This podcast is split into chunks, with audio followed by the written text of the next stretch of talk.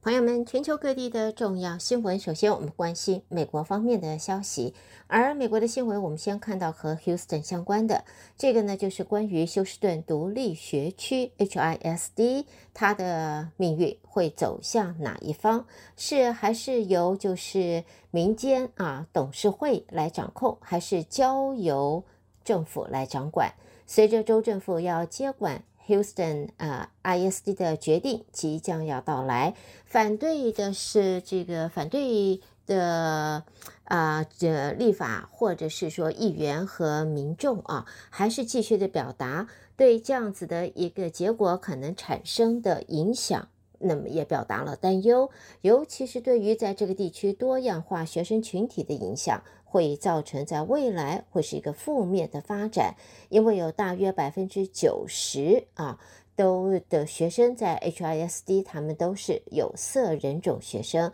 所以这外界也担心，如果由州政府来接管 HISD 的话，那么很可能也就会。慢慢的丧失了这一个特殊性。HISD 现在大部分的董事会里边的董事也代表了百分之里边有百分。可以代表百分之六十二的西班牙裔和拉丁裔的学生，那么董事里面也代表了百分之二十二点一九的非洲裔美国人和百分之四点四五的亚裔学生。但是呢，来自纽约大学公共服务研究生院的多明尼哥·莫雷尔教授，他的说法就是，如果由政府接管了这个独立学区，这种多样化的声音代表就可能会受到影响。如果由州政府来接管，整个 HISD 的董事会跟这个学区呃学监都会被更换，而也意味着有色人种社区选出的代表就没有办法再代表他们，并且呢，也倡导他背后的民意想要的东西。好，另外呢，看一则这个。这个是孤星州，我们晓得德州是 Lone Star State，我们叫孤星州。在今年啊，我们这个特别疯狂的三月，尤其是在比赛啊、呃，这个球赛当中呢，这一次我们写出了一个好成绩。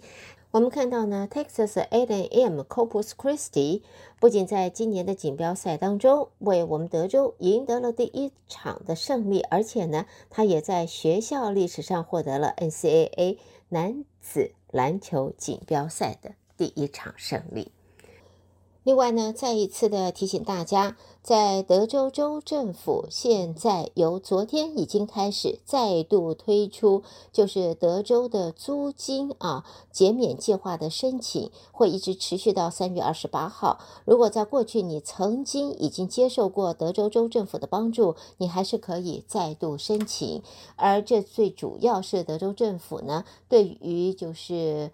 自家的民众，如果说房租拖欠或者是水电拖欠，不会因此啊，在经济没有办法负担的情形下，个人或者家庭的经济状况，呃，就受到打击的情况下，而要担心被扫地出门。所以，德州政府这是第二度啊，提出了啊这个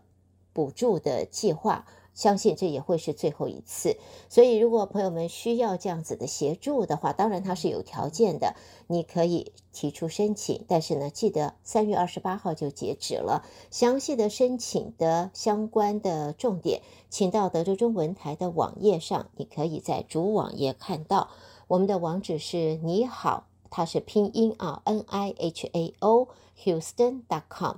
到你好 Houston.com 就可以看到德州政府伸出援手，房租、水电现在提供补助。好，朋友们带给大家，这是在跟我们德州 Houston 相关的新闻。下边我们来看美国方面的报道。美国新闻方面，第一个看到的呢，还是和经济相关。美国的通货膨胀持续在降温，二月份的消费者物价年增百分之六，符合市场的预期。但是房租等相关的物价压力还是沉重。联准会在下个礼拜结会，除了关注物价的走势，也有多家银行倒闭，引发忧虑，可能会影响升息的幅度。劳工部在昨天公布二月份消费者物价指数 CPI 年增百分之六，低于一月份的百分之六点四。去年六月以百分之九点一创四十年来新高之后，连着八降，达到了二零二一年九月以来最低点。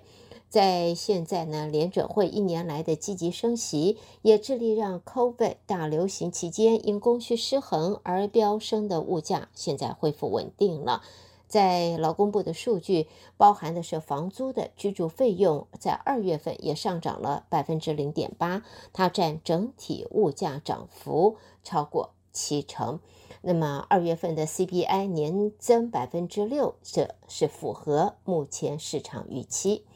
另外，美国的金融股在 SVB 啊，Silicon 呃 Valley Bank 这个我们讲的矽谷银行的事件后，也在呃昨天在收盘的时候，股价也开始反弹。那么也传出，仅仅美国最大的银行摩呃摩根大通就吸收了数十亿美元的存款。此外呢，美国的 FDIC 已经在十一号就启动了拍卖程序，目前考虑将会和 Piper Sandler 在内呃在内的这种知名顾问合作，寻求 SVB 的解决方案。而 SVB 金融集团也已经成立了重组委员会来研究集团和他旗下子公司的战略重组方案。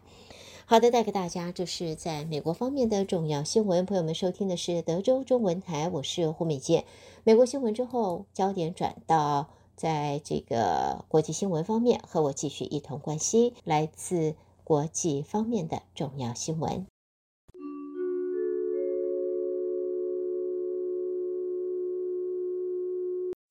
国际新闻方面，我们先看一下在英国。我们看到英国的安全事务国务大臣图根哈特就在昨天说，英国国家网络安全中心正在研究是否应该要禁止政府的手机使用中国的短影音应用程式 TikTok。也是由于担心用户资料可能最终落入中国政府的手中，从从而损害了西方的安全利益，所以 TikTok 也日益受到外界的关注。除了美国现在禁止在公务机关里边啊这一个呃使用 TikTok 安装 TikTok，现在英国也在调查 TikTok 的风险，同时不排除政府装置要禁用。另外呢，在苏黎世的报道，饱受坏消息打击的瑞士第二大银行瑞士信贷，昨天发布了全年的财务报表，在当中承认内部管控存在的重大弱点，而这份年报原定上个礼拜公布，也因为美国当局临时对他的账册提出疑问而延后发表。瑞士信贷对他二零一九和二零二零年现金流量表所做的修改，美国的 SEC。证券管理委员会在发布财报前，在他发布财报前的最后一刻提出了疑问，而呃，这个瑞幸的财报也就因此而延后公布了。现在也承认，就是他的报账内部管控是存在着重大的弱点。接着我们再看到呢，就是英国智库政策交流近日发布的民调结果显示，就是仅仅只有百分之六的英国民众认为中国不构成任何威胁。一旦中国侵犯台湾，英国是否应该动用军力来保卫台湾？支持与反对的英国民众比例，现在看起来是相当五五波啊。好，接着我们来看到的是布宜诺斯艾利斯的新闻。阿根廷的通货膨胀率在到二月的这一年内达到了百分之一百零二点五，超过象征性的三位数大关，同时创下三十二年来的新高纪录。阿根廷是拉丁美洲的第三大经济体，在目前它已经是世界上通货膨胀率最高的国家之一，同时呢，屋漏偏逢连夜雨啊，这不是雨，而是艳阳啊，这个烈日。阿根廷经历了自一九六一年以来史上最温暖的夏天，在目前它的热浪已经连续十五天，造成的是严重干旱、学校停课、部分地区停电，以及民众也因为天气过热、温度过高中暑就医了。最后看到一则韩国方面的消息，韩国政府在礼拜三宣布一个规模达到四千两百二十亿美元，历来进军半导体和电动车在内关键领域最为宏大的计划。Samsung。三星电子在内的南韩大企业都会参与这个计划的一环，是三星计划未来二十年要在首尔市郊投入大约三百兆韩元，也就是相当两千两百九十亿美金，来建立新的晶片业聚落，而目标就是要让南韩。在未来成为全球半导体制造的领导国家，韩国政府在礼拜三说，投入这数十亿美元用于晶片、电池、机器人、电动车和生技等领域，而且还包括成立半导体聚落，除容纳生产半导体超大晶圆厂外，也要进驻晶片设计商和材料供应商，强化南韩本身的供应链。好的，朋友们，这就是带给大家在国际方面的重要新闻。你收听的是德州中文台，我是胡美杰。美国和国际新闻之后呢，让我们在这儿稍微休息一会吧，然后我们再来一同关心两岸方面的重要消息。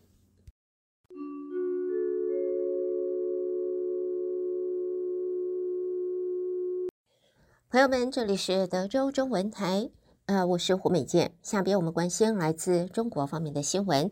先看到啊，针对洪都拉斯的总统卡斯楚表示，已经指示洪都拉斯外长处理与中国建交的事宜。对此，中国外交部发言人汪文斌在今天说，欢迎洪都拉斯方面的有关表态。汪文斌并且表示，世界上一百八十一个国家在一个中国原则基础上和中国建交的事实，充分证明和中国建交是顺应历史。发展大势和时代进步潮流的正确选择。另外呢，在中国的社会层面呢，看到中国劳动和社会保障科学研究院的院长金维刚。他在近日说，中国计划逐步分阶段提高退休年龄，来应对快速老龄化的人口。那么，他指出，改革最重要的一个特点，就是要允许人们根据各自状况和条件选择什么时候可以退休。他表示呢，中国正着眼于一条小步调整、弹性实施、分类推进的延迟退休年龄的道路，也意味着改革初期。退休年龄只延迟几个月，随后再逐渐的把延迟的时间往后拉长。在中国，目前退休年龄，男性六十岁，白领女性五十五岁，蓝领的女性五十岁。也有消息说呢，中国政府将会在今年公布渐进式延迟退休方案，到二零五五五五年前后实现六十五岁男女同龄退休。在中国经济方面的新闻，也看到中国当局强化金融监管之际，人民银行在今天召开了二零二三年金融稳定工作会议，指出要加快推进金融稳定保障体系建设，完善金融稳定立法和金融稳定保障基金制度，更好地发挥存款保险的功能。那么，在会议当中表示，中国金融运行整体稳健，风险可控，而金融体系中银行业资产比重超过了九成，银行业金融机构总体经营稳健。会议也说，少数问题中小金融机构改革划线取得重要的进展，非法金融活动得到有力整治，金融市场现在是运行平稳。而在中国人民银行也说，要精准有力地实施稳健的货币政策，保持货币信贷总量合理的增长，要加大对民营小微企业支持的力度，并且增强忧患意识、斗争精神，妥善地应对美国等阻止打压。媒体报道，人行党委在日前召开了扩大会议。会议当中，除了上述的这一个重点之外，他也强调要持续的防范化解金融危险，强化金融稳定保障体系建设，完善应急处置预案，维护金融市场和基础设施的平稳运行。下边呢，看到在中国国家统计局也今在今天公布一月、二月份的经济数据，在全中国固定资产投资年增率比预期的更高，房地产方面的投资降幅缩小，反映出的是消费力的社会消费品零售总额年增率现在由负转正了。官方也指经济的运行现在呈现企业回稳上升的态势。好，接着我们看到呢，这是中国官方近来强调要力挺民间企业，支持平台化的经济。电商平台龙头阿里巴巴集团经历了反垄断巨额罚款以及整改之后，现在杭州市市场监管局已经在十三号和他签署了全面深化平台经济健康高质量发展合作协议。在这一个协议当中呢，双方签订的。呃，这个内容一是要以贯彻落实中央、省市决策部署的实际行动，加强坚定平台企业扎根杭州；第二，则是要助力一号工程；第三，就是要做优助企业的服务，彰显市场监管的新作为。接着呢，我们看到跟台湾相关的呢，则是国台办发言人马晓光在今天说，由于在当地 COVID 疫情降为乙类乙管，为了促进两岸贸易健康发展，今天起就恢复台湾冰鲜白带鱼还有冻竹夹鱼可以输入大陆。最后焦点转到香港方面。中国大陆和香港今天在北京签订加快建设香港成为国际创新科技中心的安排。港府说，签订的这一个安排是推动香港建设国际创新科技中心的重要一步，涵盖了深化两地的科研合作、创新资源共享、成果转化，还有人员交流，发挥香港国际化优势，强化统筹协调等重点。带给大家，这是来自中国方面的新闻。德州中文台，我是胡美健。而接下来呢，焦点转到台湾方面，台北新闻主播为朋友们播报，请和我继续的一同关心关心来自台湾的最新消息。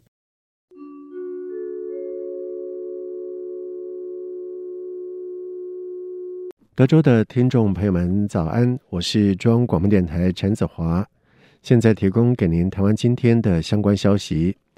台湾的中美洲友邦洪都拉斯总统秀马拉卡斯楚在推特发表声明说，他已经指示外交部长雷伊娜处理和中国建立正式关系事宜。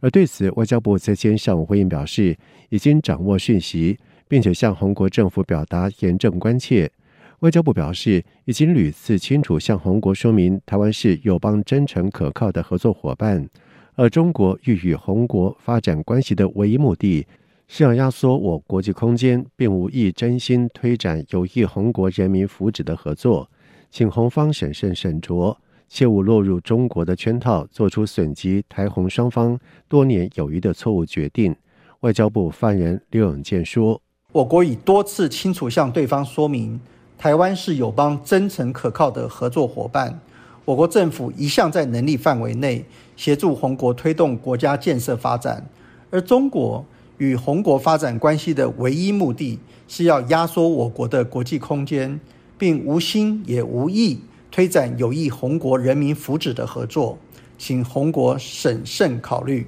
切勿落入中国的圈套，并做出损及台红双方多年友谊的错误决定。同时，外交部强调，洪都拉斯是我国在中美洲重要的友邦，两国政府多年来共同推动许多富国利民合作计划以及交流，深受洪国朝野各界的肯定。外交部会持续加强对洪国政府以及社会各界说明跟沟通，同时也会持续结合理念相近国家，扩大与友邦合作，深化台湾与友邦的邦谊。兼任民进党主席的副总统赖清德在今上午完成了民进党二零二四总统提名初选登记，随后并且发表谈话。赖清德表示，他以无比坚定的心参与党内总统初选，争取党员以及台湾人民的支持，请给他机会带领国家。赖清德并且强调，在面对中国的文攻武吓、大玩核战两手策略，台湾正处于生存发展的关键时刻，一定要坚守民主阵容。他并且说：“我们都是台湾队，挺台湾，让台湾成为民主世界的 MVP。赖清德说：“各位国人同胞，此时此刻，我们都是台湾队，Team Taiwan，挺台湾，让我们一起加油，让台湾成为民主世界的 MVP。”由于赖清德在登记总统初选的前一刻传出台湾的中美洲友邦洪都拉斯寻求和中国建立正式关系，面对友邦生变，赖清德在致辞当中指出，台湾位于印太第一岛链的关键位置，直接面对中国日益增强的文攻武吓、不择手段的外交打压，还有大玩核战两手策略的种种威胁，台湾一定要团结一致。另外，赖清德日前在中指会提出诚信条款，不建议现任议员参选立委。但是在党翻出赖清德过往的经历，质疑他是落跑王。而赖清德在今天在中常会上表示，民进党过去曾经有二分之一条款，就是原职务任期没有超过二分之一不能够转战下个职务。他每一个职务的转换都符合民进党二分之一条款。而针对洪都拉斯总统卡斯楚寻求和中国建立正式关系，台洪邦交关系恐生变。国民党主席朱立伦今天在中常会致辞时，质疑蔡政府的国防外交两岸政策可能让台湾的邦交创下历史新低。反观国民党的亲美友日和陆路线，不仅能够获得国际友人的支持，同时让两岸不断交流对话。朱立伦说：“一个丢枪丢人。”丢士气，国防不挂配，然后外交又丢友邦。我们从马政府时代稳定的二十二个友邦，走到今天，可能会变成只剩下历史的最低十三个友邦。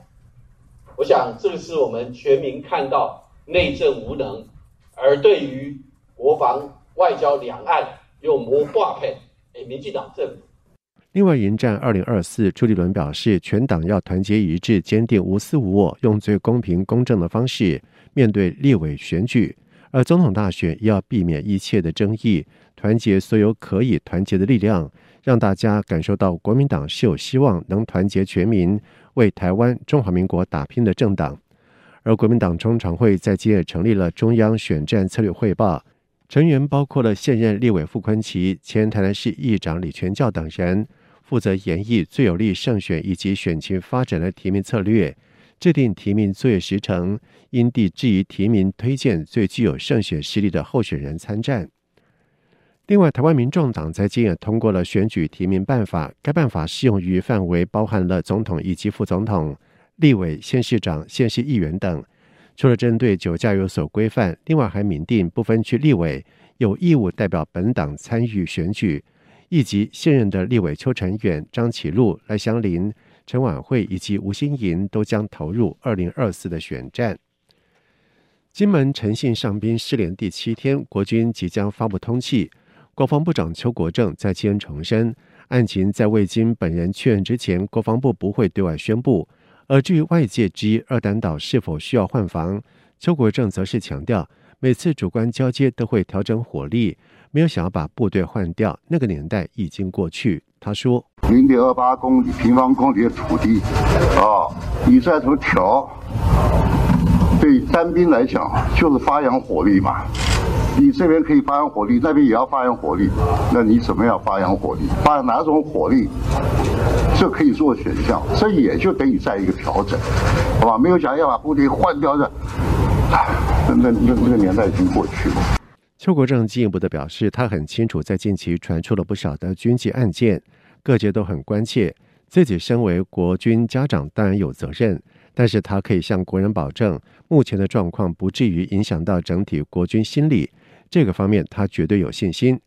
而针对金门失联上兵案，立法院外交及国防委员会在今邀请了国防部、国安局等单位进行专案报告。国安局副局长陈进广表示，由于人在中国大陆的手上，不能排除陈信上宾沦为中共统战工具进行认知作战的可能性，将慎防中共故意见缝插针，并且加强网络搜报。